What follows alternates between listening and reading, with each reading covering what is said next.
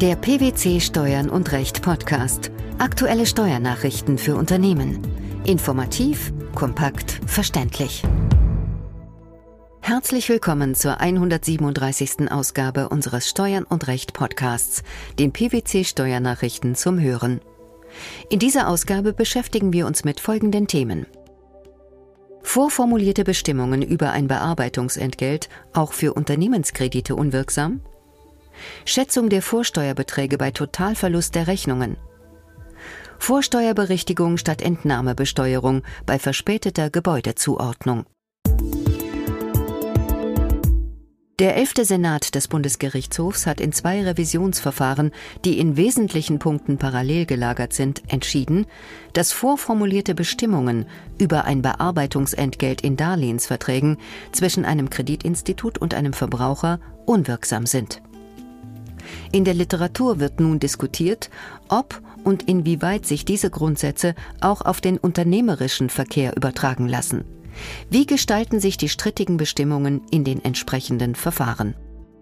Im ersten Verfahren machte der klagende Verbraucherschutzverein gegenüber der beklagten Bank die Unwirksamkeit der im Preisaushang für Privatkredite enthaltenen Klausel Bearbeitungsentgelt einmalig 1% geltend.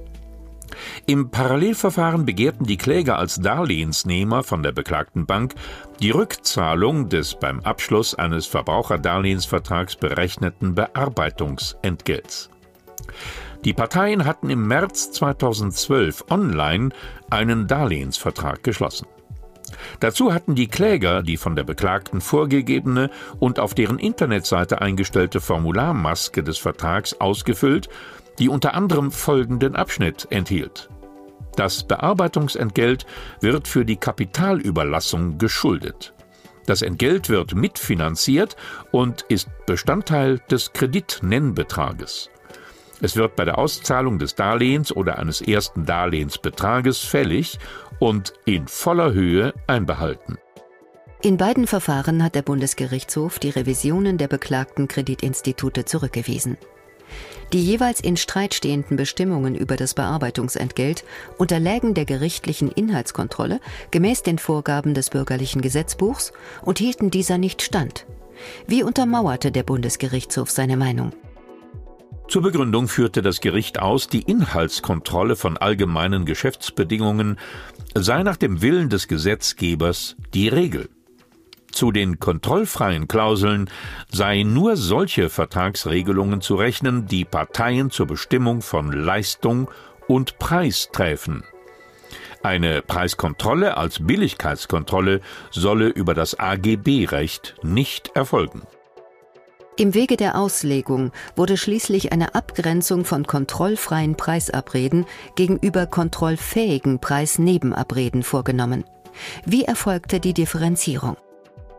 Ausgangspunkt der vorliegenden Auslegung und Abgrenzung war zunächst der Begriff des Bearbeitungsentgelts. Dieses Entgelt war als Gegenleistung für den Verwaltungsaufwand der Bank gedacht. Folglich trat das nicht laufzeitabhängige Bearbeitungsentgelt als Gegenleistung für die zeitlich befristete Überlassung der Darlehensvaluta neben den Zins. Der elfte Senat hielt die Klausel zum Bearbeitungsentgelt für kontrollfähig. Was genau monierte er an der Vereinbarung?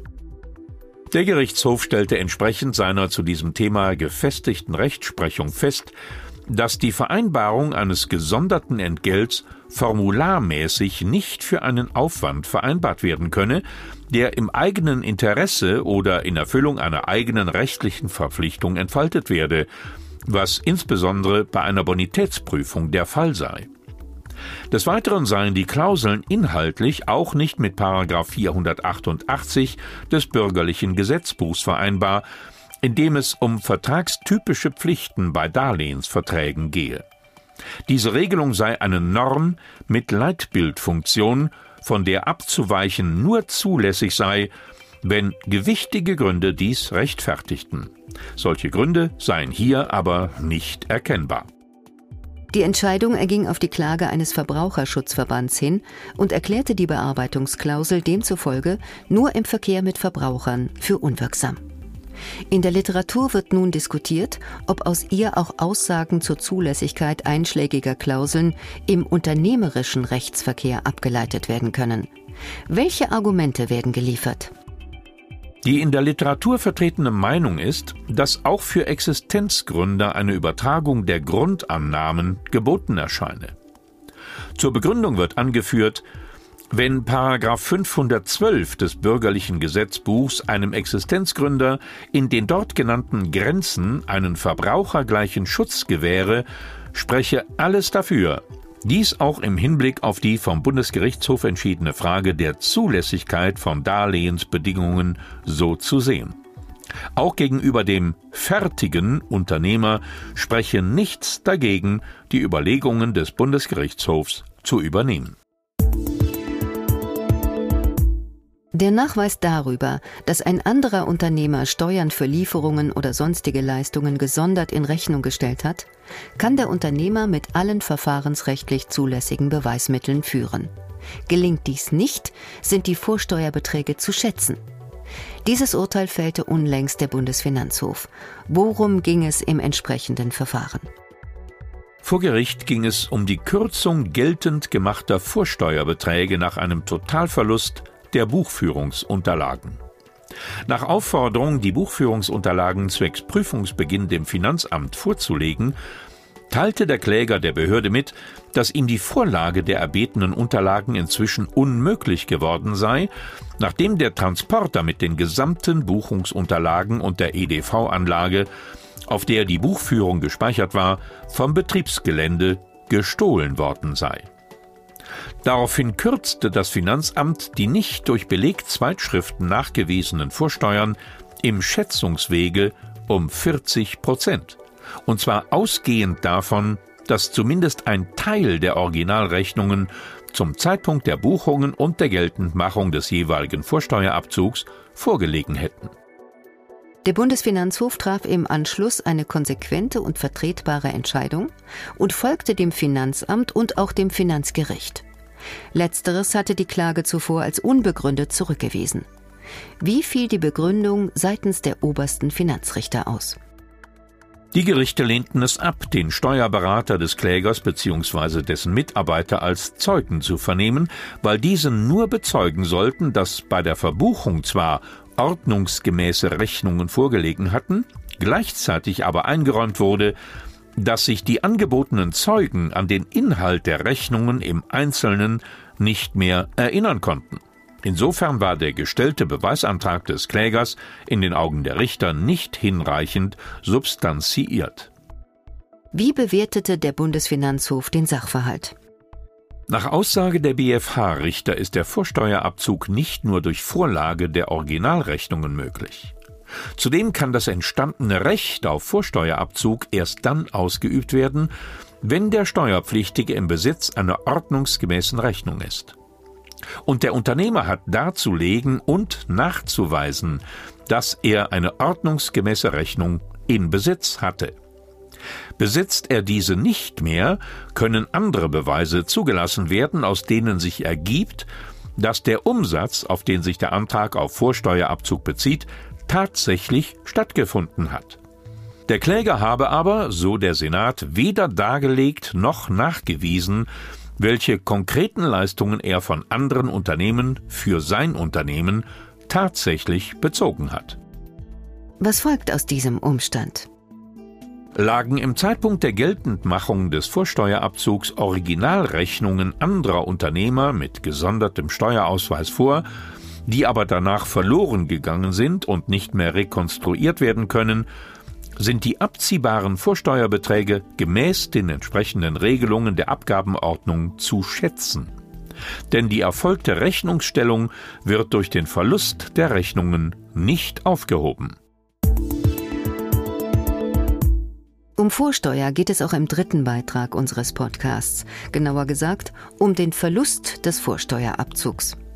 Hierzu hat der Bundesfinanzhof entschieden, dass eine erst durch die verspätete Abgabe der Umsatzsteuerjahreserklärung erfolgte und damit nicht mehr rechtzeitige Dokumentation der Zuordnungsentscheidung eines gemischt genutzten Gebäudes den Verlust des Vorsteuerabzugs nach sich zieht. Wie lautete die bisherige Rechtsprechung zum Thema?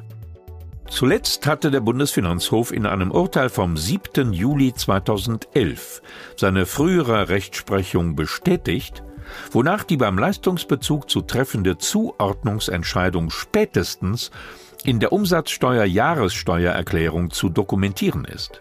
Das bedeutet, auch wenn diese Entscheidung im Rahmen einer Umsatzsteuervoranmeldung zunächst unterblieben ist, ist es dem Unternehmer möglich, eine Korrektur im Rahmen der rechtzeitig abzugebenden Jahressteuererklärung vorzunehmen.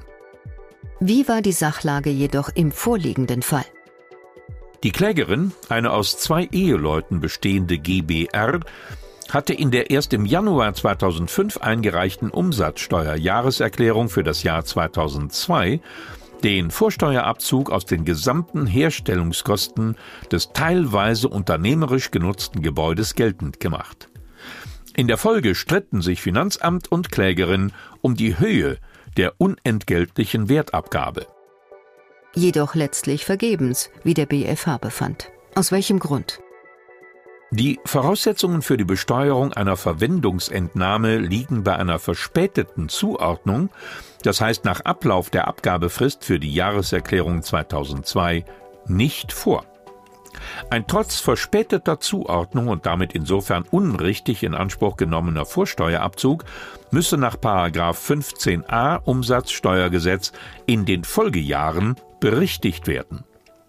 Mit Blick auf den Grundsatz der Abschnittbesteuerung könne der fehlerhafte, im Abzugsjahr gewährte Vorsteuerabzug in den Folgejahren nicht zur Besteuerung einer Verwendungsentnahme führen. Eine derartige Entnahme sei nur dann steuerbar, wenn die Verwendung eines dem Unternehmen zugeordneten Gegenstands zum vollen oder teilweisen Vorsteuerabzug berechtigt habe. Fehle es aber, wie hier, an einer rechtzeitigen Zuordnung und deshalb auch am Recht zum Vorsteuerabzug, ist die Verwendungsentnahme nicht steuerbar. Was bedeutet das kurz gesagt für die Klägerin? Da keine rechtzeitige Zuordnungsentscheidung für das gemischt genutzte Gebäude vorliegt, ist diese unwirksam, so dass die Eingangsleistungen nicht für das Unternehmen der Klägerin bezogen wurden und damit der Abzug der in Rechnung gestellten Umsatzsteuern als Vorsteuern ausscheidet. Die Frage nach der Wirksamkeit vorformulierter Bestimmungen über ein Bearbeitungsentgelt bei Unternehmenskrediten die Schätzung der Vorsteuerbeträge bei Totalverlust von Rechnungen sowie die Vorsteuerberichtigung statt Entnahmebesteuerung bei verspäteter Gebäudezuordnung, das waren die Themen der 137. Ausgabe unseres Steuern und Recht Podcasts, den PwC Steuernachrichten zum Hören. Wir freuen uns, dass Sie dabei waren und hoffen, dass Sie auch das nächste Mal wieder in die PwC Steuernachrichten reinhören. Steuerliche Beiträge zum Nachlesen finden Sie in der Zwischenzeit unter blogs.pwc.de slash steuern und recht.